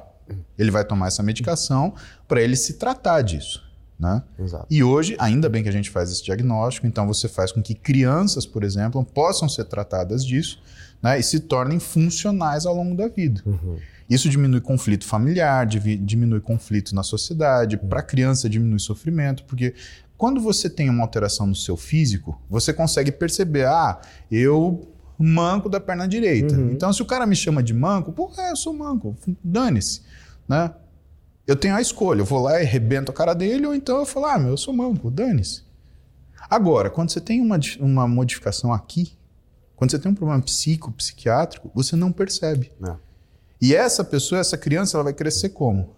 Cara, porque todo mundo me trata diferente? Uhum. Por que eu sou retirado do grupo? Por que eu não sou valorizado, querido, amado? Por que eu não consigo trabalhar como todo mundo? Por que eu não consigo desempenhar um bom papel? Por que eu não sou elogiado pelos meus superiores? Por que eu não sou respeitado pelos meus subalternos? Então, o tratamento ele é muito necessário. Sim. Então, a gente tem esses recursos para tratamento, mas quando você faz o uso que é o tal do abuso, né, ou seja, você não tem indicação nenhuma e você quer ficar, entre aspas, mais inteligente, é desastroso. Vamos falar do que você pode fazer, hum. porque o disclaimer está dado. Droga é muito bom para tratar a doença. Agora, quando você vai modificar uma função, entenda. Toda droga tem uma coisa positiva e toda droga tem uma coisa negativa. Claro. E Não lembra, medicina sempre mata. Não necessariamente, às vezes você, é, em relação a você perder a sua vida, mas você perde sua identidade, que é uma forma de você perder a sua vida também, uhum. tá? A gente começou falando que o cérebro, ele era uma estrutura tão, tão, tão importante que até o, a célula dele que pensa, ela depende de uma rede específica de células para ela poder se alimentar. Uhum. O que, que é a primeira coisa? Cara, a primeira coisa é bons hábitos. É controlar a tua alimentação e é controlar o teu sono. Como que você faz isso? Porque, a priori, fica aquele clichê, é, dormir bem e comer bem. Mas você sabe o que é dormir bem e comer bem? 100% das pessoas que sentam na minha frente no consultório falam, não, eu como saudável. Não, não come. O que é comer saudável? Essa é a pergunta principal. Até onde é comer saudável e até onde é comer para performance? Eu te faço uma pergunta: comer sorvete é comer saudável? Na minha teoria, não. Aí que tá. Isso é restrição cognitiva. Então, a gente volta para uma coisa um pouco anterior para a gente poder estabelecer essa conversa sobre nutrição. Uhum. Por quê? Porque quando você fala, ah, eu não sigo dieta, eu faço durante a semana, mas no final de semana eu não faço. Você não pode pensar assim. Isso é restrição cognitiva. Você tem que pensar que isso é o saudável. Imagina o seguinte: eu passo a semana inteira, analiso o meu caso, porque é difícil você analisar o seu próprio, porque Sim. você acha que você está fazendo o melhor possível. Então você analisa o meu. Tá. A semana inteira, eu basicamente saio de casa seis da manhã e eu volto onze da noite. Uhum. Eu vejo minhas filhas de final de semana. Uhum. Tá? Isso é uma semana normal. Como aconteceu essa semana? Quarta-feira eu fui operar, voltei uma e meia da manhã para casa, porque esse paciente se machucou no meio do dia. E ontem a gente foi assistir o show do Thiago Ventura e a Roberto, porque a gente estava estourado, né? Thiago da Prey Aí a gente foi lá, foi assistir, que também é sensacional. Né? Voltamos uma da manhã para casa. Né? Eu vou ver minhas filhas hoje, eu vou sair daqui, eu vou gravar no Ironcast e vou voltar 11 horas para casa. Eu vou ver minhas filhas sábado e domingo. Você acha que é saudável a minha filha mais velha, que adora pizza, sentar comigo e falar: Paps, vamos pedir uma pizza e você? Ou você acha não saudável? Não, você colocando essa situação, eu acho que é saudável porque é o, é o, momento que você vai ter com ela ali. Né? Exatamente. É por isso que a gente não pode ter restrição cognitiva, Thales. E é por isso que você faz dieta, mas tem gente que faz não restrição alimentar, faz restrição cognitiva, acha que isso vai fazer mal. Tudo bem, se a gente for olhar num contexto de competição, vamos competir fisiculturismo. Mas, cara, de verdade, quanto desses caras de clínica eles vão competir fisiculturismo? Então, a primeira coisa que a gente não pode ter é restrição cognitiva. Tá. Por quê? Você está num físico bom, você tem um desempenho bom, e isso te serve. Você tem um físico para a tua vida. Sim. Imagina se você tiver que fazer uma vida para o teu físico. Aí você vai deixar família e trabalho para você ficar com 7% de BF, 7% de gordura corporal. Não vejo vantagem nisso. Essa conta eu não estou disposto a pagar, por exemplo, mas eu conheço gente Exato. que está disposta a pagar, né? Porque para eles tem um determinado valor. Ah. Se eles conseguem fazer isso sem que isso ofenda né, a dinâmica familiar deles, sem que isso atrapalhe no trabalho, né, porque não adianta nada. Aí você faz restrição, sei lá, de carboidrato, aí você fica um jumento no trabalho. Ah. Pô, você vai perder liderança sim. Perfeito, isso é verdade. Eu já tentei fazer restrição é, de carbo, cara, me atrapalhou demais. Eu falei, puta, esse preço não dá para mim não. Esse é um deles. mesmo, cara. Eu não conseguia me concentrar nas coisas que eu tinha que ler. Sim, eu atendo isso todo dia. Você quer ver uma classe profissional que se arrebenta em fazer restrição de carboidrato? Advogado. O cara ele tem aquele processo de 500 páginas para ler. Ele não consegue gravar o que ele leu uma página anterior. Então não dá. Ah, mas a dieta cetogênica. Só que o cara não entra, não acostuma da dieta cetogênica assim. Ah, virei cetogênica. Verdade. O cérebro demora dias para fazer isso. Enquanto isso, ele vai fazer o quê? Ele vai perder é, data de processo, ele não vai conseguir raciocinar, não vai conseguir escrever uma peça de um processo. Perfeito. Olha o risco, ele não vai conseguir tomar decisão. Cara, nutrição errada leva um risco profissional gigante. É que você não percebe por quê? Porque você acha que você está cansado porque você não dormiu, porque você está trabalhando muito. Porque a gente sempre tem algum argumento. Então, primeira coisa, tira a restrição cognitiva. Vamos entender como é que funciona a vida. Vamos embaralhar isso daqui e tirar o que é o seu preconceito. Tá. tá? Ah, eu quero chegar num físico de competição. Eu fiz uma brincadeira dessa ano passado, por exemplo. Como que eu ajustei isso daí? Tem alguns serviços que eu, eu sou mais cliente. Minha filha queria pedir uma pizza, beleza. Fulano, você faz uma pizza assim, assim, assim, assim, assim. Entendi. Encaixou. Você ajustava o negócio ali. Entendeu? Eu pedia, por exemplo, uma pizza de atum. Ela sentada comendo um pedaço dela de pizza daquilo que ela gosta, que é frango catupiry, que é o preferido da Duda, e eu comendo uma pizza de atum do meu lado. Tranquilo. Tinha lá dois pedaços de pizza, dava mais ou menos 350 gramas. Ah, não é o carboidrato perfeito, não é a proteína perfeita. Cara, mas tudo bem. Tá dentro dos meus macros, legal. Tô comendo pizza com a minha filha. Animal. Clarinha quer comer um hambúrguer. Aí tem alguns amigos meus que têm hamburgueria, né? Ligava para um, cara, você consegue mandar um hambúrguer assim, assim, assim? Manda para minha filha assim, assim, assim também. Aí eu sentava com a Clarinha, e aí, o que, que você achou? E os caras pegavam, mandavam, até com uma, uma etiqueta assim, especial música. ela ficava toda feliz, Animal. assim, que ela sentia super importante. E aí, meu, a gente sentava e comia. Dava certo, deu certo. Cheguei no físico, tudo bem, né? Com o tempo, a gente teve um prazo de quatro meses para fazer, então a coisa foi suave. Então dá para chegar, mas a questão é, né? Você tem uma meta, você tem que ter logística para isso e você tem que ter tranquilidade mental para fazer isso. Você não pode ser abusivo com você. A logística, Thales, ela tem que ser aprendida. Ninguém vai sair do padrão estrogonofe com batata frita e hambúrguer para comer frango com batata doce no dia seguinte. É. Eu nem como frango com batata doce, cara. Eu não faço isso. Eu como arroz, feijão, arroz à, grega, uh, legumes salteados. É, é, o que eu como, eu faço dieta assim. Só que pesadinho nas Exato, quantidades, batendo os macros ali. Então, existem etapas para você fazer. Primeira etapa, tirar a restrição cognitiva. Segunda etapa, organizar horário. Primeira coisa que um nutricionista ou um nutrólogo ele faz na vida de uma pessoa que chega com uma demanda, ó, eu quero ter um físico né, invejável. Eu quero ter um físico próximo do perfeito. Uhum. É organizar a vida da pessoa. E quando você organiza horário de alimentação, você organiza também nível de estresse. Hum. Por quê? O que é a pior coisa para o teu físico? Falta de energia. E se você criar gaps de energia, você começa a fazer com que o teu físico ele tenha o que é uma resposta estressora à falta de energia. Ele faz a contra-resposta. Mas eu tenho gap de energia mesmo? Porque o que eu tenho de body fat ali, em tese, daria para eu sobreviver por uma semana, para mais, né? Mas isso não é uma coisa que você acessa imediatamente. Isso não é uma chavinha que vira, Thales. Tá. Até porque você só queima gordura excessiva se você tem um influxo de energia fluente. Hum. Pensa, é... eu começo a trabalhar para você e você fala, Paulo, eu vou te pagar 400 mil reais. Uhum. Aí a gente começa a trabalhar junto. E hoje você me paga 400 mil reais. Uhum. Aí você fala assim para mim: olha, só não te falei uma coisa, eu não tenho data para te pagar os outros 400 mil. Vai ser alguma coisa nesse próximo ano aí, mas pode ser janeiro de 2023, pode ser dezembro. Você acha que eu vou gastar os 400 mil? Mato, vai segurar o máximo possível. É assim que o seu corpo reage quando você dá energia para ele. Hum. Aí você começa a comer parceladinho, hum. tá? A cada três horas. A gente pode até explicar por que, que é isso, mas primeiro entenda esse número, três hum. horas. Se você quiser, a gente esmiuça isso depois. É que é uma coisa mais profunda e talvez mais chata. Hum. Mas vamos voltar para o nosso exemplo. Você começa a me pagar mês a mês, hum. tá?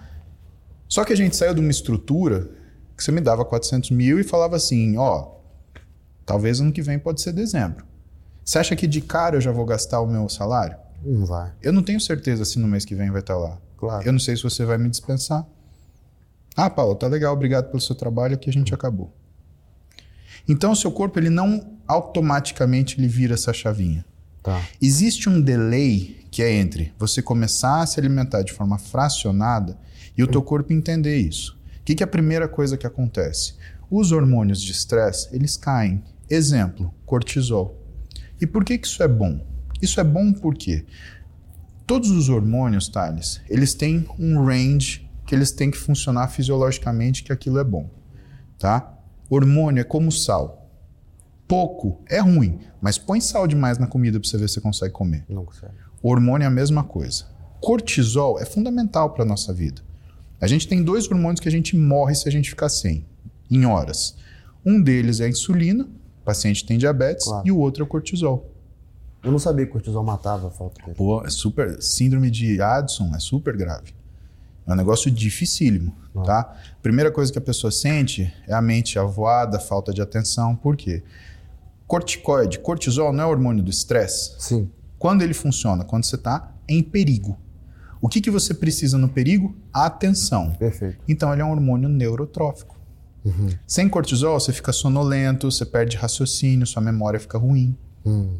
Então o pessoal demoniza cortisol, fica sem cortisol para você ver o que acontece. É. Cara que, é que, é, que faz abuso de GH, por exemplo, ele baixa o nível de cortisol. Ele começa a ficar sonolento o dia inteiro, ele perde o gás para tudo. Hum.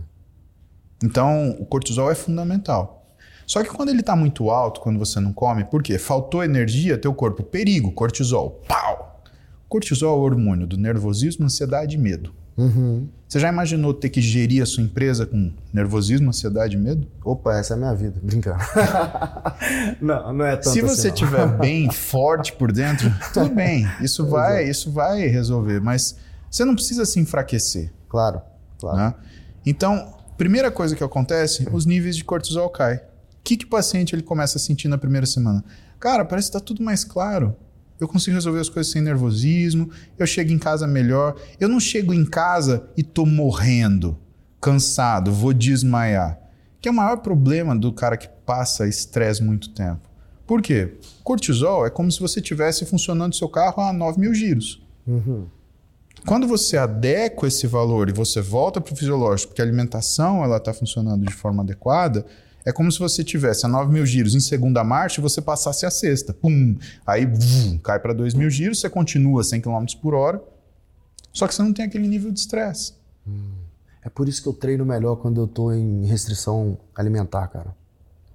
Porque eu sinto que eu treino muito melhor quando eu estou em jejum. Mas muito melhor mesmo. Cortisol tá alto, o está tá atento. Tá alto, faz sentido. Sim. Agora, existe um trade-off. Hum. Quando você faz isso, você ativa uma série de vias para perda de massa muscular, via das artroginas, via das MRFs, via das FOX, via da ubiquitina proteassomo. Sim. Então você tem desempenho intelectual, mas você acaba tendo intelectual, na, principalmente na luta, é importante. Você é, claro. raciocina o que você faz. É pensar o tempo inteiro. Exatamente. É jogo de xadrez é, com o corpo. É um xadrez, exatamente. Ah. Onde você põe a mão, o que, que o cara tá querendo quando ele vai buscar a tua lapela, hum, você faz joguinho de lapela, claro. né? Ou você tentar fazer uma coisa que ele não tá vendo, ou fazer uma coisa aqui, fazer outra Induzir coisa aqui. ele para poder fazer outra. É Exatamente. É, xadrez. Então, você pensa para fazer, você fica melhor nesse sentido. Só que o que a gente tem que pensar? Você tem que ter recuperação também. Hum. Então, se você tiver, se você não tiver uma alimentação toda preparada para isso, você vai ser um bom lutador de jiu-jitsu, mas você vai se tornar um bom lutador fraco. Um bom lutador, lento. um bom lutador sem estamina. Hum. Então, a gente tem que entender muito bem o que é esse trade-off. Hum. Porque senão uh, você acha que você está sentindo bem por um lado, mas você está perdendo por outro. Aí você vai saber tudo o que tem que fazer, mas você não tem gás nem força para fazer o que precisa. Hum. Ou que você sabe que tem que fazer. Hum. Vamos voltar à nossa história. Então, fracionamos a alimentação. A gente tem uh, a cada três horas uma refeição para ser feita. Quando você vai dosar o que são uh, exames gerais desse paciente, uma série de coisas melhoram. Por exemplo, lípides melhoram, cortisol, que eu já te falei, melhora, níveis de ureia caem. E você começa a notar que fica um, fica um organismo mais equilibrado. Por quê? Porque ele não está sofrendo estresse. Cara, faltar energia para o corpo é a pior coisa que acontece. Então, vamos para a terceira coisa que o nutricionista faz. Então, a primeira coisa é botar horário. Segunda coisa, né, porque você tem que comer nesses horários. A segunda coisa, administrar quantidades. Você vai comer essas quantidades nesses horários. Terceira coisa que o nutricionista ele costuma fazer, ele precisa de alguma forma te educar naquilo que é a necessidade de você sempre pesar. Por que isso é a terceira coisa? Porque você pesar, só que não ter horário para comer, não te ajuda. Uhum. Mas se você tem horário para comer e administrar essas quantidades direito, aí a coisa fica essencial. O que, que é aquilo que você sabe, sei lá, sobre investimento? Você tem aquela carteira, você sabe, ah, eu vou pôr tanto aqui, tanto ali, tanto acolá. O que, que você indica para um cara que tem um perfil mais agressivo? Olha, põe tanto mais em renda bom. fixa, tanto em renda Não. variável. Aí eu, que sou um cara conservador, Paulo, faz aqui, aqui, aqui. Se eu chegar para você e falar assim, quero mexer com stock option, você vai falar, Paulo, não é para tu. Exato. Não Se vai é brincar com isso. Não. Exatamente. Não é para tudo. Não vai mexer com isso porque você não entende disso, você nunca estudou isso, você nunca viveu com isso e você está navegando num lugar complicado. Uhum. Tá? Corpo é assim. Ajustou essas três coisas. Se você tem horário para comer, se você tem as comidas que você deve comer e se você tem as quantidades que você deve comer, a coisa está certa. E você pode perguntar para mim, mas o que eu vou comer faz diferença? Qual a diferença de eu comer proteína de soja, proteína de frango? Qual a diferença de eu comer carne? Ou a diferença de eu comer um hambúrguer? Eu não posso comer hambúrguer? A alimentação, Thales, ela não é só aquilo que você enxerga como macronutriente. Ela é também a forma que aquilo é preparado, aquela forma que ele é disponibilizado para você. Existem alimentos que são mais inflamatórios do que outros. Uhum. Cérebro é como qualquer tecido. Então existe também inflamação cerebral. Uhum. Quando você tem um cérebro inflamado como o resto do corpo, a leitura que ele faz das coisas é ruim. Você dorme mal, você pensa mal, tua memória tá ruim, teu raciocínio tá ruim. Uhum. Ué, é... vale para qualquer um que tá aqui, tá? Você já teve aquela sensação de comer um hambúrguer e você dá a primeira mordida e fala, nossa, eu devia ter pedido mais um? Nossa, demais. Eu tenho isso com pizza, que eu sou apaixonado com pizza. Eu falo, Sim. eu quero comer essa pizza inteira. E aí você come dois pedaços e você parar para pensar, fala, cara, eu tô satisfeito. É, essa disciplina de parar ali que é o gamer, né? Isso é difícil demais, cara. É, esse é o segredo da saciedade. Mas entende que a comida, ela é feita para ela ser, é, para você comer de forma descontrolada. Isso é o teu cérebro falando, cara, me dá isso, eu quero isso. É. Agora, imagina se você pegar esse comportamento e transpor ele para outras coisas da sua vida. Não. Então, quando você escolhe a qualidade do que você come, na verdade você está falando para o seu cérebro o quê?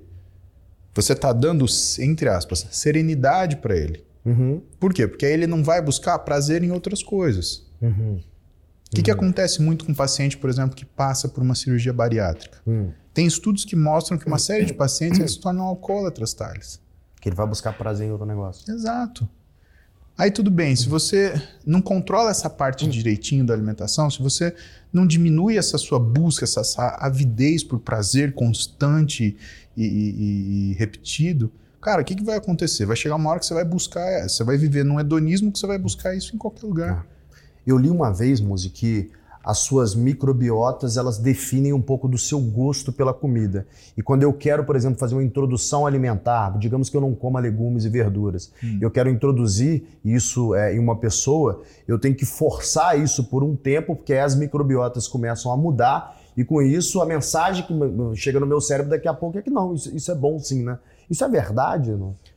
Em foi um parte, estudo que eu li, eu não então, sei como é que se desenvolveu isso. Em parte isso é verdade, mas o que, que a gente estuda hoje? A gente estuda hoje o efeito do negócio chamado FGF21, tá? Hum. A, a, microbiota, ela interfere, por exemplo, como você absorve ou você fermenta carboidrato no teu intestino. Hum. Exemplo, tá? Se você tem uma microbiota ruim, e você entrega carboidrato de um jeito que ele fica fácil de ser fermentado, então são alimentos que a gente chama de alto food map uhum. e, por exemplo, com uma taxa inadequada de, de fibra, uhum. tá? O que, que vai acontecer? Você fermenta esse carboidrato e você não absorve. Quem é responsável por produzir a sinalização do FGF21 que no cérebro ele sinaliza algumas coisas? O fígado. Então o que, que vai acontecer? O fígado ele sente falta do carboidrato. Hum. E no seu cérebro, qual é a mensagem? A mensagem é vontade de comer doce. Então, se você tem uma microbiota que faz você mais fermentado do que você conseguir absorver, isso causa uma falta relativa de energia proveniente de carboidrato. Hum. E aí, o que, que vai acontecer com você à noite, por exemplo? Você vai ficar alucinado para comer um doce. Então, o que, que muitos nutricionistas fazem? Uns sabendo disso e outros tendo a prática clínica disso. Eles colocam para você porções de fruta ao longo do dia, depois da refeição, fibra junto. Por quê? Porque aí a escolha dos nutrientes de baixa fermentação, mais fibra, mais o paladar doce, faz você mudar o que é a tua entrada de carboidrato no teu corpo. Hum. O teu hum. fígado nota isso, produz FGF21, teu cérebro lê, não precisa de doce. Que bacana. Você tira a vontade de comer doce. Olha Tem assim. outras formas de você modular isso? Tem algumas medicações que elas diminuem essa sensação, mas não tira. Né? E assim, não são medicações simples, são anticonvulsivantes, por exemplo. Né? Então não é uma coisa que você consegue hackear com uma droga. É uma coisa que você tem que fazer na dieta. Hum. Né? Hum. E isso é muito legal porque você percebe o quanto é importante você ter algumas coisas e você não ter dogma. Dogma é, é para religião, né, cara? Então vamos deixar dogma para religião. Não pode comer fruta, você vai ficar diabético. Pô, teve uma menina que uma vez falou que se comesse fruta, você ia perder o fígado, que você ia fazer é, necrose hepática. Eu falei, meu Deus do céu, de onde essa menina tirou isso? Jesus amado. Vamos chamar uma ambulância para pegar essa pessoa. Agora, uma coisa que você falou ali sobre a alimentação de três horas, que a gente pode até abordar isso um pouco melhor, né? Tá. Eu me recordo que, se não me engano, em 2018 ou 2017, o Prêmio Nobel de Medicina é, foi um estudo sobre autofagia, né? Então, que o jejum tinha, tinha então fatores preponderantes, inclusive em diminuição de células cancerígenas tá e várias benesses ali. Como é que isso conecta com o fato de comer de 3 em 3 horas? Eu não consigo fazer jejum então, sem comer de 3 em 3 horas. Né? Entenda, né? Uh, o que aquele japonês ele estudou hum. não foi jejum, né? Foi autofagia. É porque o jejum ele triga a autofagia, não é verdade? Exatamente.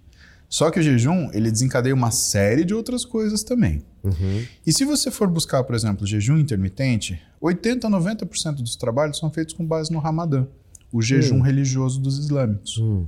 Cara, jejum religioso não é modelo científico. Por quê? Ele não tem uma hora certa, ele não tem uma programação certa de caloria, ele não tem uma, uma, uma duração específica. Né? Como é que é o Ramadã? O Ramadã é da hora que o sol nasce até a hora que o sol se põe. Uhum. Como que eles distribuem as refeições? Bom, você não pode comer nem beber nada. Nada, nem água. Nada, nem água. Ah. Né? Tanto que quando você está num país islâmico, eles fecham a água durante o dia. Uhum. Né? E a refeição da quebra do jejum, o Ishtar, ela é uma refeição festiva. Então não tem padrão. Os caras comem até se arrebentar. E eles acordam de manhã, de madrugada, para também comer, para se preparar para o jejum do dia. Porque senão o cara passa muito mal. Hum. Então não dá para você fazer modelo científico com isso, por quê? Porque se você estudar 40 famílias, 40 famílias têm um hábito diferente. Você está comparando laranja com banana. Então o estudo do japonês foi em cima do Ramadã? Não. Os estudos que vieram sobre jejum e que tentaram chamar a atenção por causa do trabalho do pesquisador japonês, uhum. 90% deles são em cima do Ramadã. Tá. São poucos estudos que são realmente metodologicamente ativos. E você tem três tipos de jejum. Você tem o alternate day fasting, você tem o whole day fasting, você tem o time restricted. Hum. O whole day fasting, ele é o seguinte: você come normal hoje, o que você está acostumado a comer. Certo. Só que as próximas 24 horas, amanhã, você não come nada. Uhum. Tem efeito? Tem efeito. O que foi medido são efeitos metabólicos. Tem queda dos níveis de insulina, queda da resistência à insulina, queda do triglicérides, melhora do perfil lipidêmico, uhum. melhora de colesterol, tá? Alternate day fasting. Você come hoje normal. E amanhã você come 25% das calorias que você comeu hoje e você vai concentrar isso ou de manhã, ou de tarde, ou de noite. Hum. Então você tem uma refeição. Ele é menos intenso do que o whole day fasting, uhum. porém, ele ainda traz algum resultado positivo. Uhum. Nos exames. Isso não quer dizer que te emagreça. Claro. Tá? E aí você tem o time restricted, que é o mais praticado, que é aquele jejum 16 por 8. Uhum. Né? E esse jejum 16 por 8, que você fica 16 horas de jejum para 8 horas de refeeding, o que, que o pessoal gosta de fazer? Gosta de fazer o período de refeeding entre as 2 e as 10 da noite. Perfeito? É o que eu faço. 14 e 22. Então, se você parar para pensar, isso é o jeito que todo mundo engorda. Porque uhum. o cara sai de manhã, não toma café, demora para almoçar, come alguma coisa lá pelas duas da tarde, começa a comer besteira, blá, blá, blá, blá, blá, chega às 10 da noite, bate uma pratada e fala: Ah, eu tô de jejum. Mas eu tô fazendo jejum. Thales, isso é o que a maioria das pessoas fazem. As é. pessoas é. já fazem um jejum intermitente. É. Agora, o que, que é o jejum de verdade? Se você pegar o time restricted, dá para você transformar isso num protocolo de alimentação? Primeira pergunta: por que você faria isso? A resposta é porque isso baixa níveis de insulina. Então, tem uma população que seria interessante: pessoas que têm resistência periférica à insulina alta, uhum. que têm alta tendência para diabetes ou que têm um diabetes que está de difícil controle. Tem um fator psicológico também do jejum. Né, Mas pode... isso a gente vai falar, e isso uhum. é uma coisa muito mais complicada, que é uma das razões até de você contraindicar o jejum. Uhum. Tá? Quando você vai ver o jejum, né, é uma ideia nova? Não, ela vem de 1916. Tem mais de 100 anos. E Na ela verdade é foi... é milenar, né? O, o, budismo já falava disso. Que é Mas o jejum intermitente, como um recurso ah. nutricional, ele é de 1916. Uhum. Um endocrinologista ele usava como forma de você tratar pacientes que tinham diabetes. Tá. E de 1916 para cá, ele foi esquecido até 2007, quando no Lancet, né, um periódico médico, ele foi de novo, o pessoal levantou a bola e falou: olha, o jejum tem sinais de melhora de saúde. Hum. Agora, Thales, veja, é muito diferente você pegar um obeso de 180 quilos e botar de jejum, pegar um sedentário de 90 e botar de jejum, pegar um atleta de 100 e botar em jejum. Hum. É muito diferente. Uma coisa não tem a ver com a outra. O que as pessoas confundem muito com o jejum é uma coisa que é tão óbvia que fica escondida na, na obviedade. Um cara que tem que fazer uma coisa de 180 quilos para passar para 120 não é a mesma coisa que, por exemplo, eu que tenho 115 quero cair de 9 para 8% de gordura. Faz uhum. sentido? O que eu estou falando para você é, vamos transferir para mundo de negócio, uhum. tá?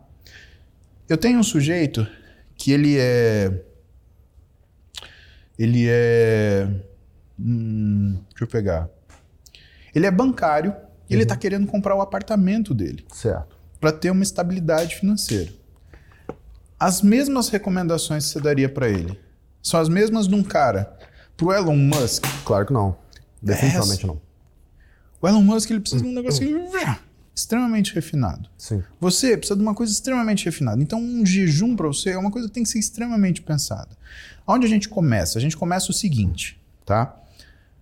Uma pesquisadora Linda, chamada Linda Morgan, ela estudou um efeito que a gente tem, que é o efeito de subir fisiologicamente a resistência à insulina de acordo com o horário do dia. Então, hum. é o ciclo circadiano do que é a sua resposta insulinêmica ao alimento. Hum.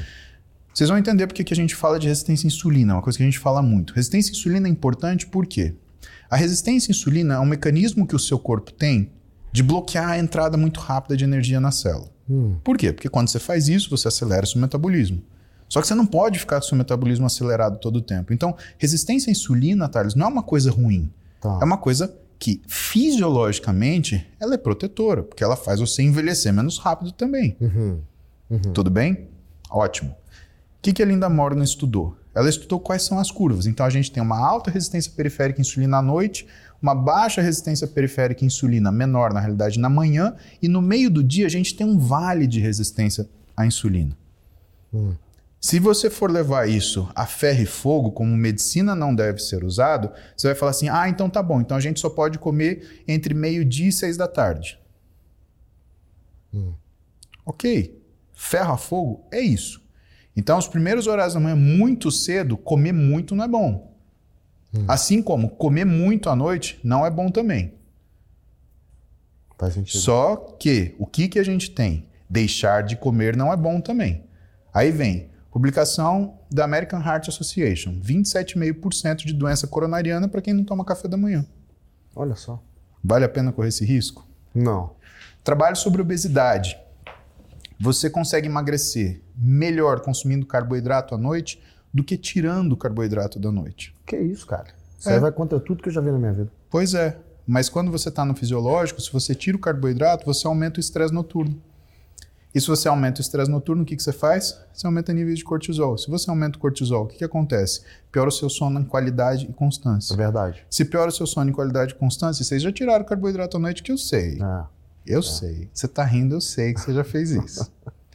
O que, que acontece? Você tem mais dificuldade para dormir, mais dificuldade para permanecer dormindo. Esse é o meu grande problema. Eu não consigo cortar carbo à noite. Não deve. Eu não Se você fizer isso, seu sono fica pior. Você vai inverter o ciclo de dois hormônios, leptina e grelina. Uhum. A leptina ela traz saciedade, a grelina ela traz fome. Então, quando você corta o carboidrato à noite e piora o seu sono, o sono precisa piorar. Quando você piora o seu sono, o que, que vai acontecer? não só você vai ter mais fome, porque subiu a grelina, mas uhum. você vai ter menos saciedade. Verdade. Porque o hormônio que controlava a grelina, ele também caiu. Então você tem muito mais fome. No outro dia, fome voraz. Sabe que fome é essa? É hum. É aquela fome de quem passou a noite na balada. É verdade. No outro dia de manhã você. Quero destruir. Você quer parar lá nos jardins, na Galeria dos Pães, você quer tomar sopa, você quer comer um sanduíche, você quer tomar um sorvete. É. E durante o dia inteiro, aí você quer almoçar um parmegiana, no meio da tarde você quer comer um bolinho, um pão de queijo, um whatever. É a fome que médico sente quando fica de plantão. No outro dia, cara, você pensa em bobeira o dia inteiro. É verdade. É complicado. Então, quando a gente olha para a resistência à insulina, o que a Linda Morgan mostrou? E ela mostrou com um estudo muito simples. Ela fez três refeições com as pessoas. Essas três refeições, ela deu a quatro quintos, aliás, 3 quintos da caloria total de manhã, um quinto à tarde um quinto à noite. Hum. Aí ela inverteu isso. Um quinto de manhã, um quinto à tarde, três quintos à noite. Hum. Qual foi o resultado? As pessoas que consumiam esses três quintos à noite, elas pioraram o perfil glicêmico diante de uma dieta com a mesma caloria. Ou seja, você comendo a mesma quantidade de comida que você come, você pode engordar dependendo da hora que você come. Hum. Curioso. Um cara chamado Bartolomeu, ele repetiu esse estudo, só que o que, que ele fez? Ele mediu a circunferência de cintura e vê o peso. Hum. E qual foi o resultado? Que as pessoas que comiam mais caloria à noite perdiam mais peso. Caramba. Aí você falou, é, emagreceu? Não. O que, que aconteceu com a circunferência de cintura? As pessoas que comiam mais à noite perdiam mais peso e aumentava a cintura. Ué? Ela perdia músculo e ganhava gordura. Ah. Você entende como o dado é importante e você tem que olhar as coisas de uma forma geral? Você não pode olhar só o que você quer. Dieta cetogênica tem uma porrada de artigo a favor, tem uma porrada de artigo contra. Isso é uma ferramenta nutricional, não pode ser um dogma. Não dá para viver de dieta cetogênica. O nosso corpo é adaptado a consumir carboidrato. A gente precisa de carboidrato. Uhum. Tem gente que é xiita, que ah, é tudo. E eu sei que vai ter 300 mil haters falando: não, eu não como carboidrato e tudo. Parabéns. Você tem bafo e não pensa. Ótimo. É. É verdade, ficar em cetose é complicado. É bem complicado, é muito ruim para Solteiros não façam isso. Não façam. E casados façam menos ainda. Minha avó já falava que chifre você não ganha, você merece. Então. Tua avó é uma sábia, cara. Nossa. Que... Ela, eu vou falar para você, se eu pudesse ressuscitar alguém, eu ressuscitava a véia. Vem cá, avó. Vamos sentar e conversar hoje. Mas sabe uma coisa? Eu tava te falando ali do do fator psicológico do jejum, e até hum. ter o exemplo do budismo, né? Que ele prega é o jejum em busca do enlightenment e tal. É bom. Eu, é, particularmente, é, optei por não comer no período da manhã, porque eu te falei, eu, eu treino melhor, é, quando pelo menos eu tenho a percepção de que eu treino melhor quando eu tô em jejum. E se a gente pegar a história é, da gente como seres humanos, né? É, não é que, cara, há dois mil anos atrás ali a gente tinha comida à vontade, né? Eu ficava três dias sem comer e tinha que caçar um bicho para eu conseguir comer ali. Então, o que eu li de estudos, eles demonstram que você tem um aumento do cortisol de fato quando você está em jejum, por consequência, você tem um aumento do estado de atenção. Uhum. Eu me sinto melhor para fazer, ah, para tomar as decisões mais duras e fazer os trabalhos que requerem mais atenção no período da manhã. E eu, pelo menos, correlacionei isso com o fato de eu não, tá, eh, não ter comido naquele momento. Que eu tenho um, um, um troço comigo, Paulo, que é quando eu como, sabe quando dá aquela baixada de marcha? Sei. Eu como, baixo um pouco a marcha. Aí eu vou no café, né? Pra dar uma subida na marcha, porque o, o dia aqui é porrada. Então vai chegando mais ou menos 5, 6 horas da tarde, aí eu meio que volto no meu estado de atenção que eu tava ali no início do meu dia. E aí eu consigo ficar nesse estado aí até umas 10 horas da noite. Depois eu tenho um, um, um rito que vai baixando, né? Eu vou ler alguma coisa, eu vou ver alguma coisa que me dá sonolência e tal, e mais ou menos ali até as 11 horas eu dormi e aí recomeça meu dia de novo. Isso é o que funciona para mim, entendeu? Então eu te convido a algumas reflexões, uhum. tá? Seu estado de atenção, ele é importante ser de manhã, mas Thales, e se você pudesse tomar a mesma decisão sem sofrimento, sem sofrer tanto? Porque Puta, tem alguma... Excelente. Essa é a primeira coisa. Você precisa do seu estado de atenção de acordo. Agora, você precisa sofrer com isso? Você precisa ter um sentimento negativo com isso? Não. Então, isso é uma das coisas que a gente pensa, tá uhum. tá bom? Vamos falar do seu cansaço. Seu cansaço é o seguinte: olha para o tamanho do seu crânio, olha para a espessura da sua mão. Uhum. Você é o que a gente chama de endomorfo. Né? Uhum. É, isso que é endomorfia. É aquele cara que é grande porque é grande. E os caras que são grandes, são grandes, eles têm uma tendência a fazer resistência à insulina suprafisiológica. Uhum. Isso é a sensação que você sente, aquela queda de marcha. Você comeu o carboidrato, você pega uma menina magrinha, essa mocinha branquinha. Se ela comer carboidrato, você está pulando aqui que nem um saci. Uhum. Se eu você comer carboidrato, e eu sou meso, uhum. tá? Eu também dou uma baixada de marcha. Por quê? Porque é uma resposta fisiológica nossa. Uhum. A insulina ela sobe, a resistência à insulina sobe e para de entrar glicose na célula. O que, que acontece? Você sente essa queda. É por isso que você precisa deitar e parar um pouquinho para voltar e regularizar. Uhum. Agora, Aí eu te convido a um teste. Então você faz jejum de manhã e faz jejum à noite. Em vez de fazer jejum 100% ou tomar água, limão com alguma coisa, o hum. que, que eu falo para você? Toma 40 gramas de whey exatamente a hora que você acordar. E toma 40 gramas de whey logo antes de você dormir. O whey não é feito para isso. O whey, o melhor uso esportivo dele é você tomar antes e depois do treino, hum. tá? Isso tem gente que estudou em 2009 mostrando que tem essa, essa diferença e isso é, é predominante para ganho de massa muscular e perda de gordura. Mas aqui a gente não está usando o whey como se fosse um instrumento alimentar. A gente está usando como se ele fosse uma forma fisiológica de alteração daquilo que é o seu equilíbrio físico. Certo. Tá? O whey ele tem uma ação de análogo de GLP-1, então ele vai diminuir sua fome. Segundo, ele te dá proteína de altíssima biodisponibilidade, então ele funciona como fator protetor para a tua musculatura. Uhum. E quando você toma ele de manhã, você vai destruir menos músculo às custas do cortisol que você produz para você treinar. E quando você tomar à noite, você vai aumentar e melhorar a tua síntese proteica, que vai acontecer no período noturno, porque você está de repouso. Faz esse exercício uma semana, você me conta depois. Tem meu telefone, você Eu me vou chama. fazer mesmo, cara. 40 de manhã e 40 40 de manhã e 40 à noite. Qual o período de jejum que você faz? Geralmente eu fico de jejum de 10 da noite até 2 da tarde.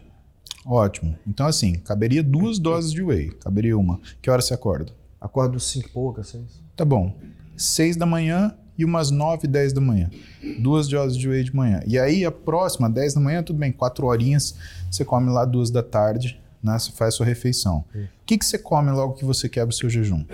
Cara, eu como minha comida normal. Eu vou comer algum carbo de baixo índice glicêmico e vou comer proteína e alguma folha ali. É, segunda a sexta, mais ou menos isso. Então, é isso ou outra coisa. O jejum, ele induz a melhora da captação de gordura. Hum. O ideal é que você comece na primeira refeição não é carbo, é gordura.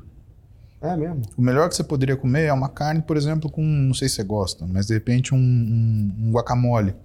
Eu né? gosto. E diminuir muito o carbo.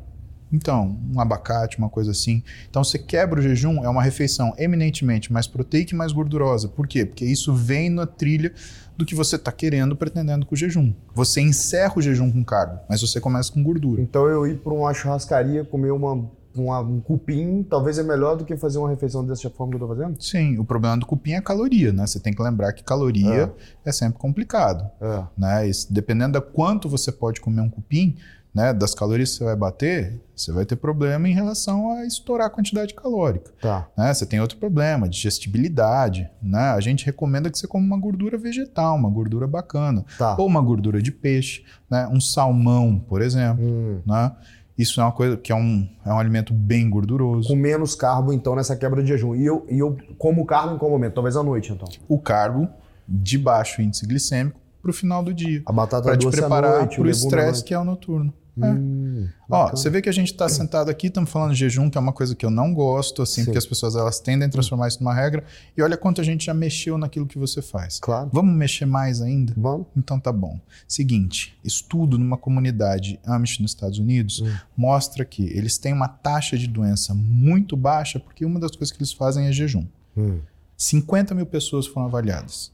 Então não é aquele estudo que faz com meia dúzia de fulano. Hum. 50 mil pessoas, naquilo que é a vida deles, tá? E por que, que você pode fazer isso e não pode fazer no Ramadã? Porque no caso dos Amish, você não tem refeição festiva. Uhum. E eles todos comem mais ou menos a mesma comida. São pessoas que acordam às 5 da manhã e dormem no final da tarde, 6 da tarde, 7 da tarde no máximo. Até porque a estrutura de vida deles depende da luz do sol. Verdade. Então o que, que acontecia? Eles faziam duas refeições no dia. Uma às 5 e 8, outra mais ou menos às 8 da manhã. Hum. E esse estudo ele ganhou fama por quê? Justamente dentro daquilo que são. A pessoal fez a confusão do jejum com o que era a, a questão da autofagia que o japonês estudou. Hum. E aí, olha só, você vai viver mais, vai não sei o quê. Cara, mas você vai acordar às 4 da manhã para comer às 5, depois comer às 8 e não comer o resto do dia? Difícil. Essa é a primeira coisa. Segunda coisa, você vai fazer o que um Amish faz? Não vou. Você tem o que é a necessidade intelectual que um Amish tem. Um Amish ele trabalha eminentemente com a terra, tudo Exato. bem. Existe a necessidade de uma sabedoria para você fazer isso, mas você vai fazer aquilo. Não é verdade. Então, essas coisas que as pessoas elas não transportam, né?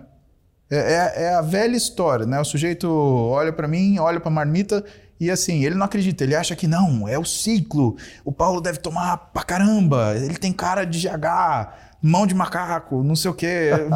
Cara, eu queria, eu ficaria muito feliz se eu pudesse comer o que eu quisesse, a hora que eu quisesse, do jeito que eu quisesse e tomando droga conseguir ficar com o físico que eu tenho, mas não é essa a verdade. Quem dera fosse assim. Você sabe que eu fui dar uma palestra na, no começo da minha, no começo da minha, da minha carreira, em 2000 e, eu não lembro se foi 2006 ou 2007. Eu trabalhava ainda como consultor técnico da Pro- probiótica. A gente foi para Belo Horizonte. Hum.